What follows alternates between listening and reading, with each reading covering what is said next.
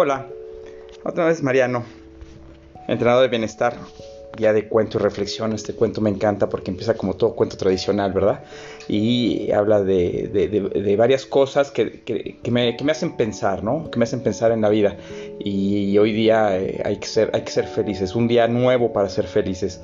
Había una vez un rey triste que tenía un sirviente, que como todo sirviente de rey triste, él era muy feliz. Todas las mañanas llegaba a, traerle el desayuno, despertar al rey cantando y tarareando alegres canciones de juglares. Una gran sonrisa se dibujaba en su rostro y su actitud para con la vida era siempre serena y alegre. Un día el rey lo mandó llamar. Paje, le dijo, ¿cuál es el secreto? Eh, ¿Qué secreto, Majestad? ¿Cuál es el secreto de tu alegría? No hay ningún secreto, Alteza. No me mientas, paje. He mandado cortar cabezas por ofensas menores que una mentira. No le miento, Alteza. No guardo ningún secreto. ¿Por qué estás siempre, por qué estás siempre alegre y feliz? ¿Por qué? Majestad, no tengo razón para estar triste. Su Alteza me honra permitiéndole atenderlo. Tengo mi esposa y mis hijos viviendo en la casa que la corte nos ha asignado como, como este, nuestro hogar. Eh, somos vestidos y alimentados además. Su Alteza me permite de vez en cuando, con algunas monedas para darnos algunos gustos. ¿Cómo no estar feliz? Si no me dice ya mismo el secreto, te haré decapitar, dijo el rey. Nadie puede ser feliz por esas razones que has dado. Pero Majestad, no hay secreto. Nada me gustaría más que complacerlo, pero no hay nada que yo esté ocultando. Vete, vete, vete, antes de que le llame al verdugo. El sirviente sonriendo hizo una reverencia y salió de la habitación. El rey estaba como loco. No conseguía explicarse cómo el paje estaba feliz viviendo de prestado, usando ropa usada y alimentándose las obras de los cortesanos. Cuando se le calmó y al más, más sabio de sus sacerdotes y le contó sus conversaciones en la mañana. ¿Por qué él es feliz? Ah, Majestad, lo que sucede es que él está fuera del círculo. ¿Fuera del círculo? Así es. ¿Y eso es lo que lo hace feliz? No, Majestad. Eso es lo que no lo hace infeliz. A ver si entiendo. ¿Estar en el círculo te hace infeliz? Así es. Y él no está. Así es. ¿Y cómo salió? Nunca entró. ¿Qué círculo es ese? El círculo del 99. Verdaderamente no entiendo nada. La única manera para que entendieras sería mostrarle en los hechos. ¿Cómo? Haciendo entrar a tu paje en el círculo. Eso, obliguémoslo a entrar. No a Alteza. Nada puede obligar a nadie a entrar en el círculo. Entonces habrá que engañarlo. No hace falta. Su Majestad, si le damos la oportunidad, él entrará solito, solito. Pero él no se dará cuenta de que eso es infelicidad. Sí se dará cuenta. Entonces no entrará. No lo podrá evitar. ¿Dices que él se dará cuenta de la infelicidad que le causará entrar en ese ridículo círculo? Y todo y de todos modos entrará en él y no podrá salir? Tal cual, Majestad. ¿Estás dispuesto a perder un excelente sirviente para poder entrar a la estructura del círculo? Mm, sí. Bien, esta noche te pasaré a buscar. Debes tener preparada una bolsa de cuero con 99 monedas de oro. Ni una más ni una menos. 99. ¿Qué más? Llevo guardias por si acaso. Nada más la bolsa de cuero, Majestad. Hasta la noche lo veo. Hasta la noche. Bueno, así fue esa noche. El sabio pasó a buscar al rey. Juntos se escurrieron hasta, el patio del palacio y se ocultaron junto a la casa del paje. Ahí esperaron a que amaneciera. Cuando de repente en la casa se enciende la primera vela. El hombre sabio agarró la bolsa y le puso un papel que decía, Este tesoro es tuyo. Es el premio por ser un buen hombre. Disfrútalo y no cuentes a nadie cómo lo encontraste. Luego ató la bolsa en el papel con la puerta del sirviente golpeó y volvió a esconderse. Cuando el paje salió, el sabio y el rey estaban desde atrás de una mata viendo lo que sucedía. El sirviente vio la bolsa, leyó el papel, agitó la bolsa y al escuchar el sonido metálico se estremeció. Apretó la bolsa contra el pecho, miró hacia todos lados y entró a su casa. Desde afuera escucharon la tranca de la puerta y se arrimaron a la ventana para ver lo que estaba pasando. El sirviente había tirado todas las monedas del contenido de la bolsa sobre la mesa. Sus ojos no podían creer lo que veían. Era una montaña de monedas de oro. Él nunca había tenido tantas monedas, ni una de oro, en su poder. El paje las tocaba, las olía, las amontonaba, las acariciaba, le acercaba la vela para verles el brillo. Y se le ocurrió apilar las monedas. Una pila de 10, dos pilas de 10, tres pilas de 10, 4, 5, 6. Y mientras sumaba 10, 20, 30, 40, 50, 60, hasta que formó la última pila. Nueve monedas.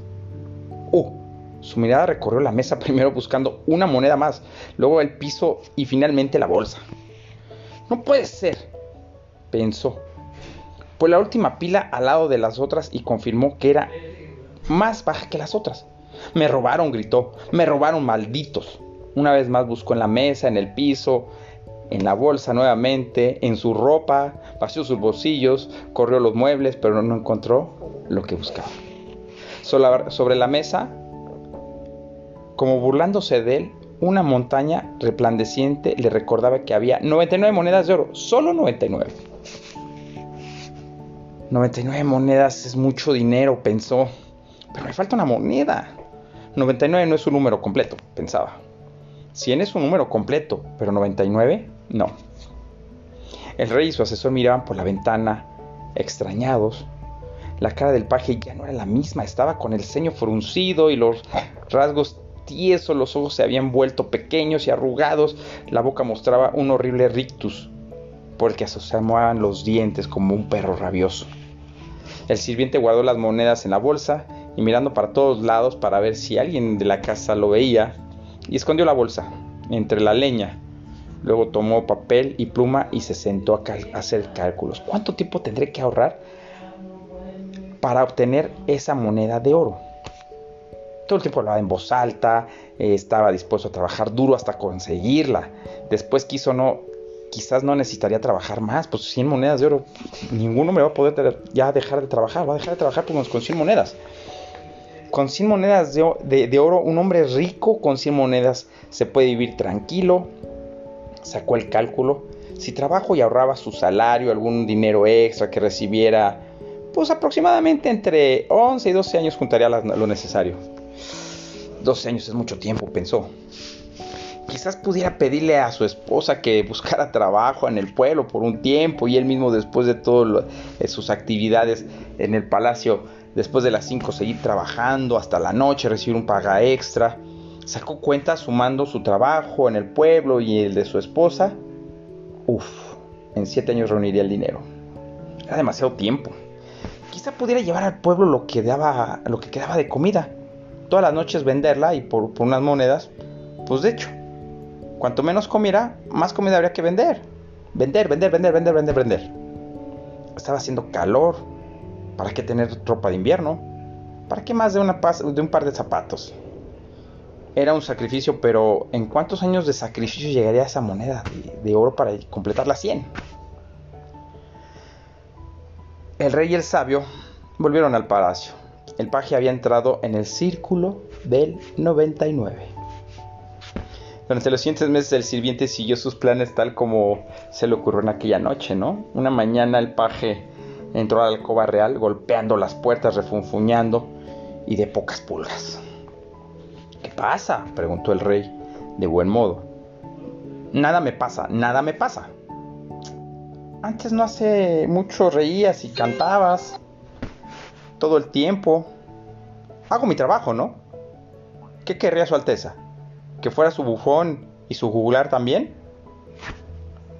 No pasó mucho tiempo antes de que el rey despidiera al sirviente. No era agradable tener una pareja, un paje que estuviera siempre de mal humor. Y hoy cuando hablamos de este cuento, tú y yo y todos nosotros hemos sido educados en esta estúpida ideología. Siempre nos falta algo para estar completos y solo completo se puede gozar de lo que se tiene. Por lo tanto, nos enseñaron que la felicidad debería esperar hasta completar lo que me falta. Cuando tenga un buen carro, cuando tenga un buen trabajo, cuando tenga una mejor pareja, cuando tenga eh, la mejor ropa, cuando pueda viajar, cuando pueda, cuando pueda. Y como siempre nos falta algo. La idea retoma el comienzo y nunca se puede gozar de la vida porque siempre me falta algo siempre. Moraleja. Pero ¿qué pasaría si la iluminación llegara en nuestras vidas y, nos diéramos cuenta, así de golpe, que nuestras 99 monedas es el 100% de mi tesoro? Que no me falta nada. Que nadie se quedó con nada mío. Que 99 monedas es solo una trampa una zanahoria puesta frente a nosotros para que sigamos empujando, jalando, cansados, malhumorados, infelices, resignados. Una trampa para que nunca dejemos de empujar y que todo siga igual, eternamente igual. ¿Cuántas cosas cambiarían si pudiéramos disfrutar de, nuestro tesoro tal como está? Lo que tengo lo que, lo que hoy me hace feliz. Esas pequeñas cosas son mi 100%. Eso no quiere decir que, te debes de, de conformar con cualquier cosa. No, no, no. Son cosas diferentes. Conformarte que resignarse. Pero hoy debes de ser feliz. Tu 100% lo tienes al alcance de tu mano. Hoy yo decido no compararme ni buscar que me hace falta una moneda para estar al 100. Hoy sé que estoy completo y que mi felicidad está al alcance de mi mano. Que mi 100% es mi familia, mis hijos, mi trabajo, mis proyectos, el compartir, el tener amigos, es disfrutar la vida, el sentirme vivo, el poder despertar y ver un amanecer, sentir un calor, sentir esa brisa, ver los pájaros y sonreír. Ese es mi 100%. Hoy yo decido ignorar el maldito círculo del 99. ¿Y tú? ¿Qué decides hoy? Gracias, espero te haya gustado. Soy Mariano, entrenador de bienestar. Sígueme en mis redes sociales, en Facebook y en Instagram estoy como Mariano López. En Spotify me encuentras como el portero del bar y ahí van a estar todos los cuentos que les estoy compartiendo. Sé feliz y salgámonos del círculo del 99.